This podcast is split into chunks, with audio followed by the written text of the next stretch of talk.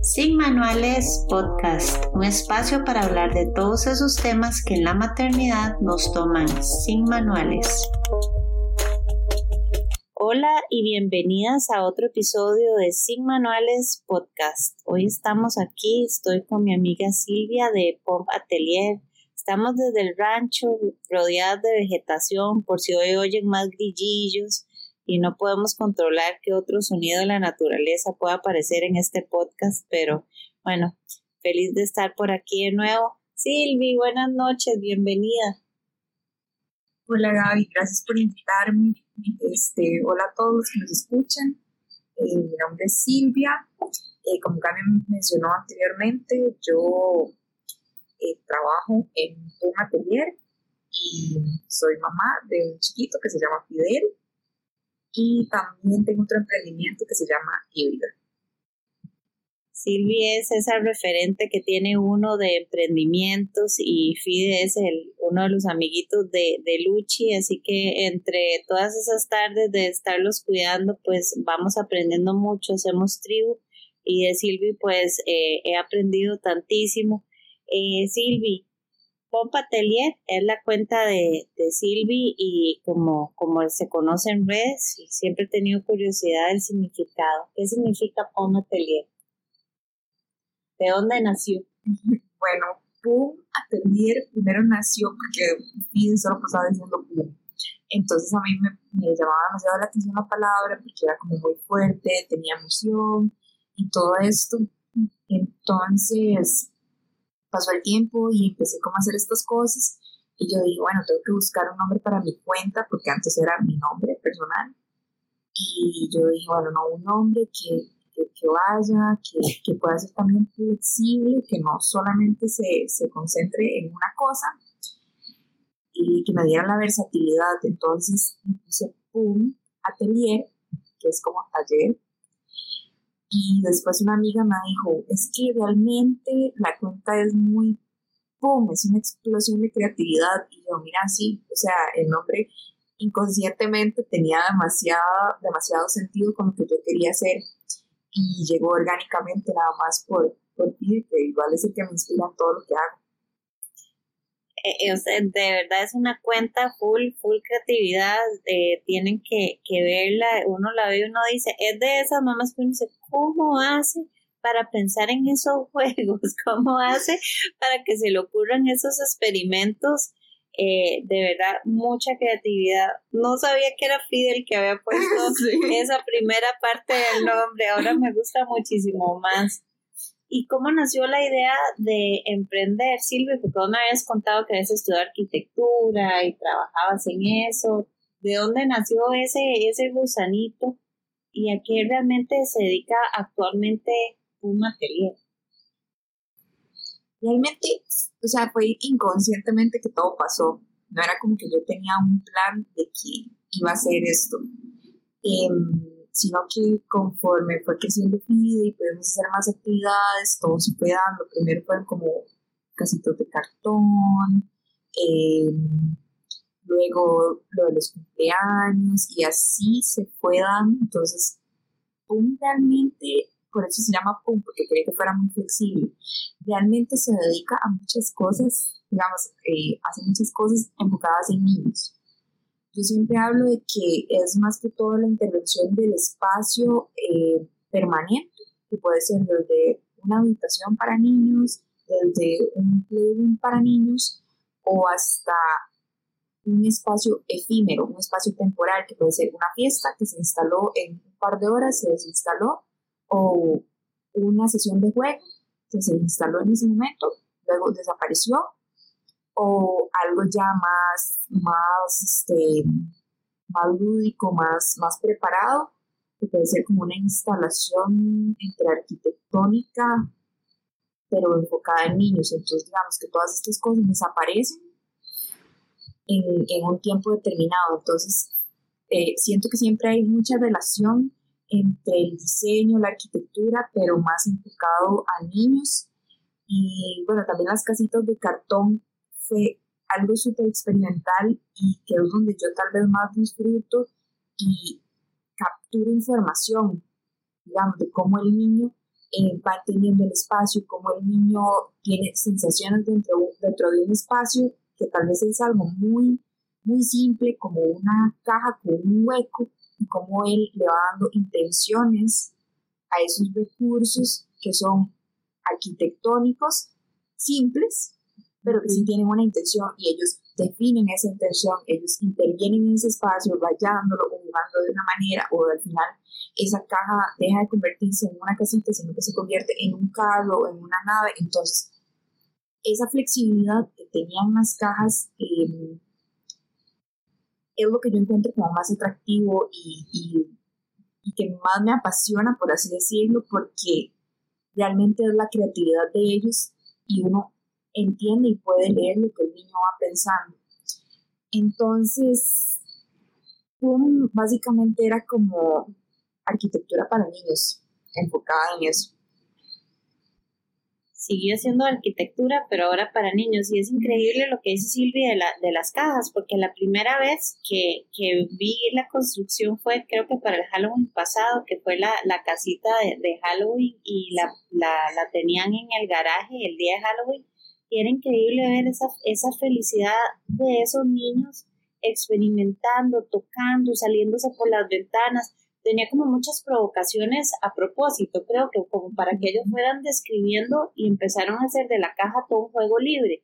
Y así sucesivamente, cualquier cosita, uno ve cómo la, la convierten en, en, en, en, algo para ellos, ¿verdad? Le dan un uso que a veces ni siquiera es como el que uno pensaba, porque me acuerdo que que mi hija que entró empezó a rayar una pared adentro y empezaron a pintar y luego los otros, o sea, lo convirtieron totalmente en un área de arte. Y esa creo que la parte que, a mí también más me gusta. ¿Y ah, cómo es que le dicen, Silvi, la, la el cartón? Que usted me La cartonera. La cartonera, la cartonera. Eso, eso me encanta. Y, yo le decía a Silvi que, que aquí, ¿verdad? Varias eh, trabajamos como multinacionales y todo, y siempre le decimos, ay Silvi, qué lindo emprender, y romantizamos muchísimo la idea de emprender por la flexibilidad de estar con nuestros hijos. Y ella a veces nos dice, sí, pero es muchísimo trabajo, porque aparte tenemos la tienda híbrida, eso no hemos hablado. Cuéntanos de híbrida. bueno, híbrida es mi primer bebé. Este, empecé híbrida, no me acuerdo, hace como cuatro o cinco años. Eh, antes yo trabajaba también en una empresa de arquitectura. Y bueno, me imagino que a mucha gente le pasa que, que la rutina y la monotonía a veces eh, cansa mucho, entonces llega un punto donde yo dije, no, necesito hacer algo y en ese momento, en esa etapa de mi vida estaba construyendo una nueva casa, eh, empezando a decorarla y todo, no encontraba cosas que me gustaran. Entonces yo ahí empecé a decir, bueno, esto tal vez puede ser como una opción, eh, empezar a traer cosas lindas para casa. Y ahí fue naciendo híbrida ya tiene 4 o 5 años de existir, entonces también hago cosas de híbrida, eh, todas las fotos, eh, ver qué se va a traer, todo el manejo. Entonces, tengo que dividir mi tiempo entre híbrida, nivel, la casa, la vida social y un atelier. Entonces, sí, yo le comentaba a ellas, a Gaby, que, que sí, que a veces es muy difícil como tratar de organizar todo esto, porque, bueno, las que somos mamás sabemos lo impredecibles que son los hijos o sea, ahorita. Que, lo que, este episodio, digamos, ha sido tres semanas y se enfermó uno, luego la mía, luego o sea, así impredecible es nuestro tiempo.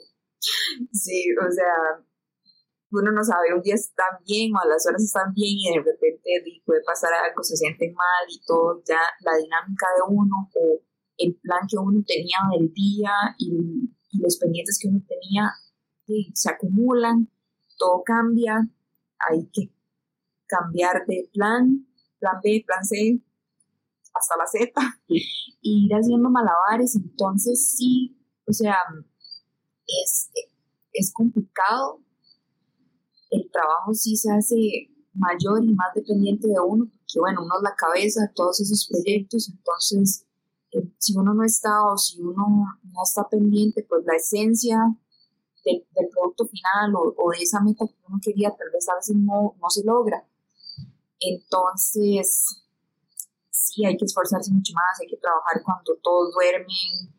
Eh, tal vez uno dice, bueno, sábados, domingos. Sábados, domingos, sí, exacto, feriados, todo el día, o sea, todo el día es pensar en trabajo, cuando uno puede dedicarle al hijo, digamos, tal vez toda la tarde, y en los huequitos es trabajar, más bien es al contrario, los huequitos son para ir trabajando y, solucionando cosas que uno tiene. Entonces sí, es, es difícil, obviamente que, que uno necesita ayuda, ¿Cuál es tu red de apoyo? ¿Sí? Bueno, mi red de apoyo eh, son mis colaboradores, bueno, son poquitos, o sea, la señora que me ayuda en la casa es así el ángel de la guarda de nuestra casa, o sea, que merece así un poema, una oración, todo, es la cabeza, realmente, o sea, nosotros sin ella no sé qué haríamos.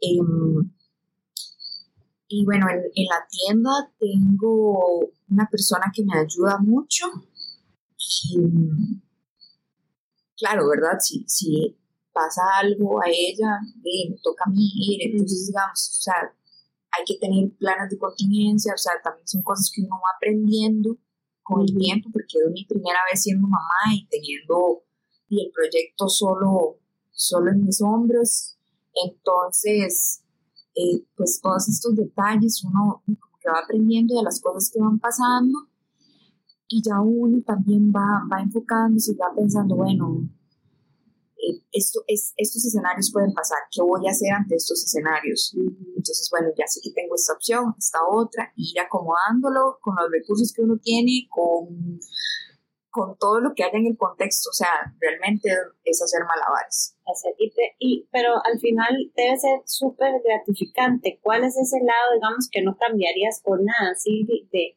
es mucho esfuerzo, yo sé porque yo le he visto trabajando fines de semana realmente, porque es cuando hay fiestas de cumpleaños, es cuando la tienda también abre, eh, feriados a veces también, y, y tiene que haber muchísimo amor y motivación para que eso sea algo que uno quiera hacer siempre. ¿Cuál es ese, cuál es esa emoción o esa motivación?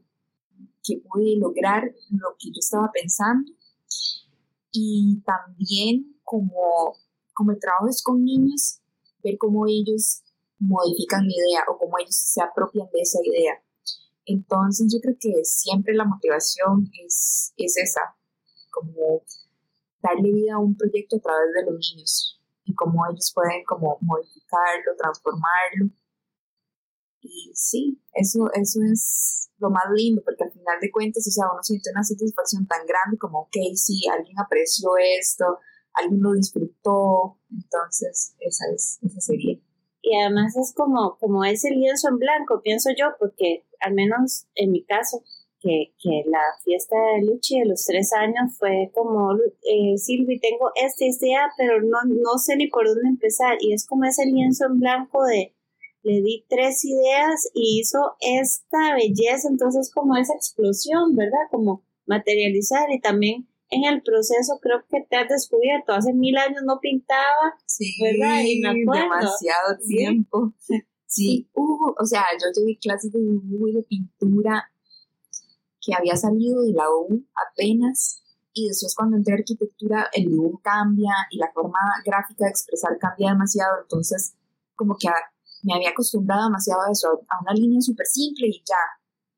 En cambio ahora otra vez como experimentar con los colores, con formas y todo esto. Entonces, sí, también creo que cada proyecto que llega para mí de niños es, es exacto lo que dijiste, o sea, es explotar en, creatividad, es volver a, probar cosas que tal vez había dejado o inventar cosas nuevas.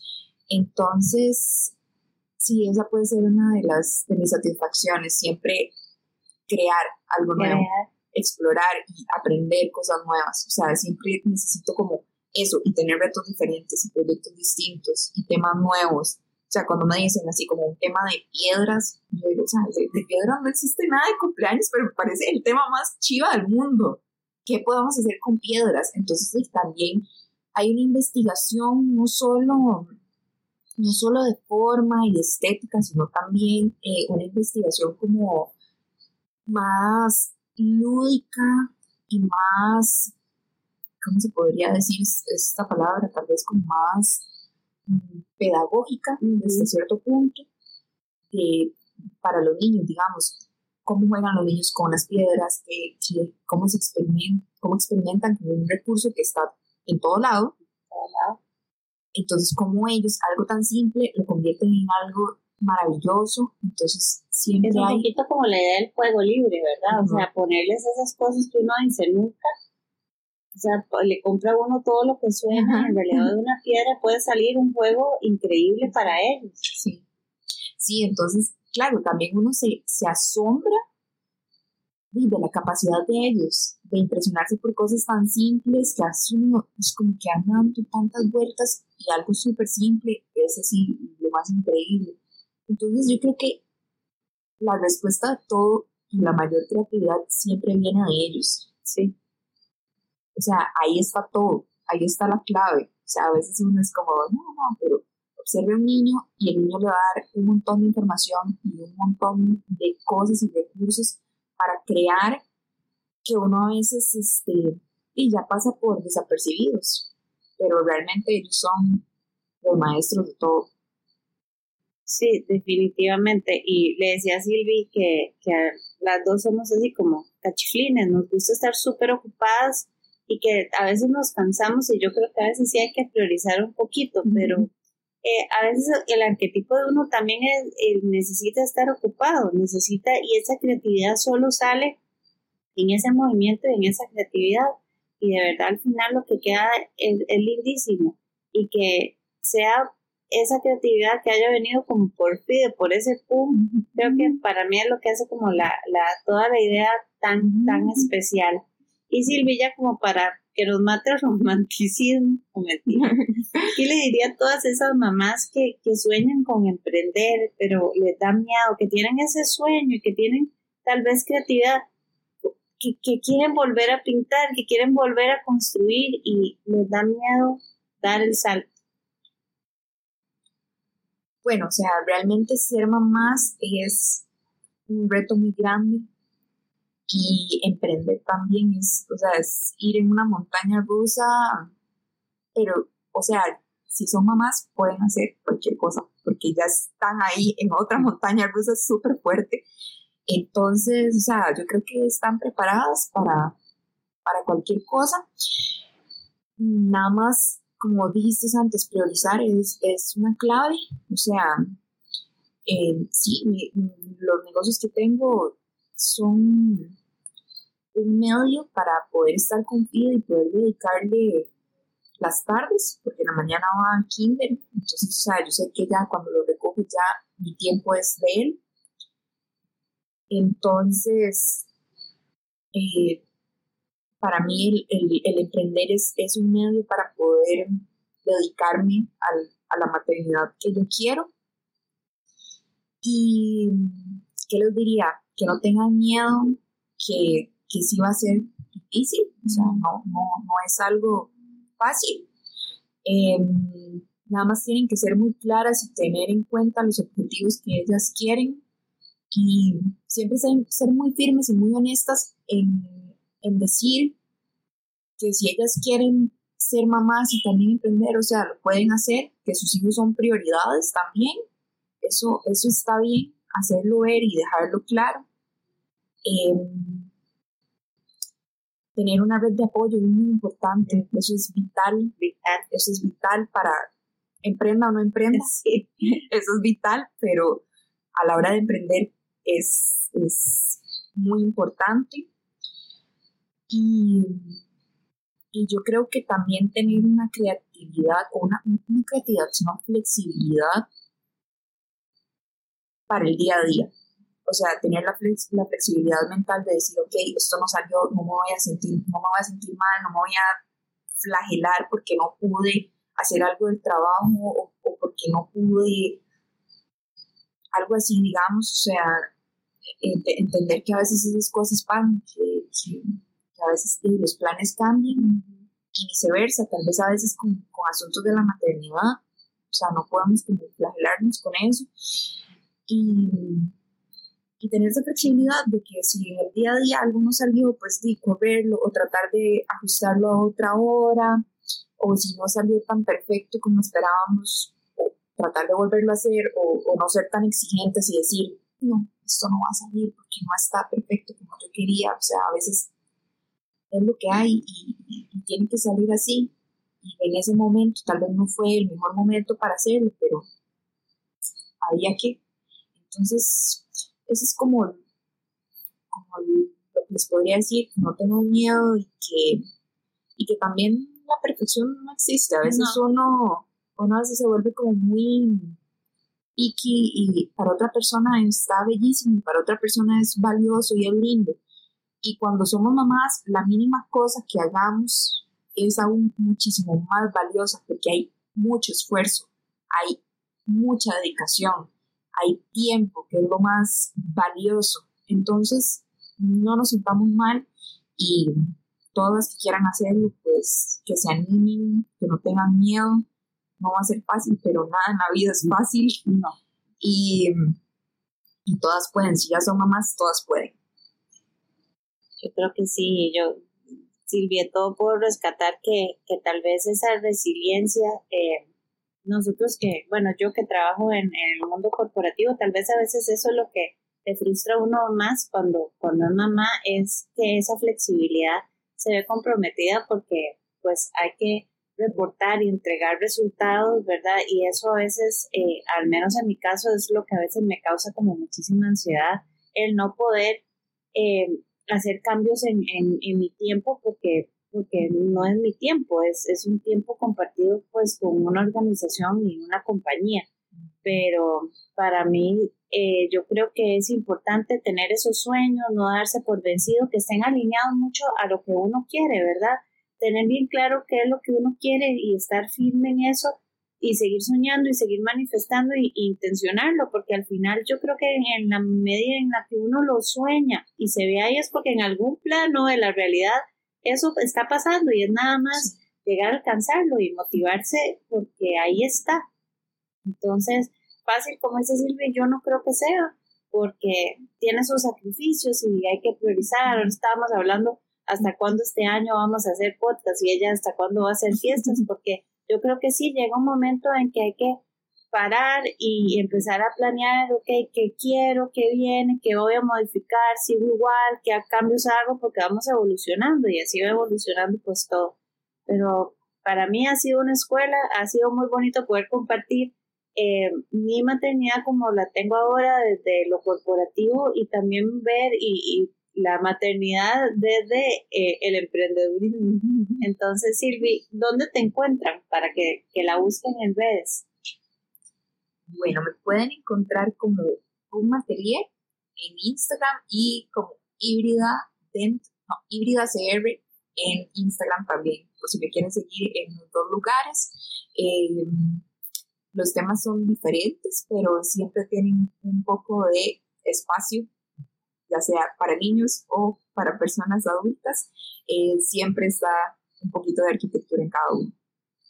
Silvia, muchas gracias, de verdad que disfruté mucho el podcast, que nos costó, fuimos resilientes y flexibles y aquí estamos. Muchas gracias, Silvia.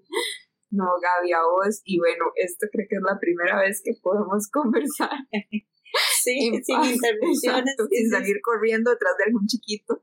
Eh, no, y muchas gracias por invitarme a Sin Manuales y bueno, es muy lindo tenerla como vecina además y poder compartir nuestras tardes infantiles y muchas gracias por todo.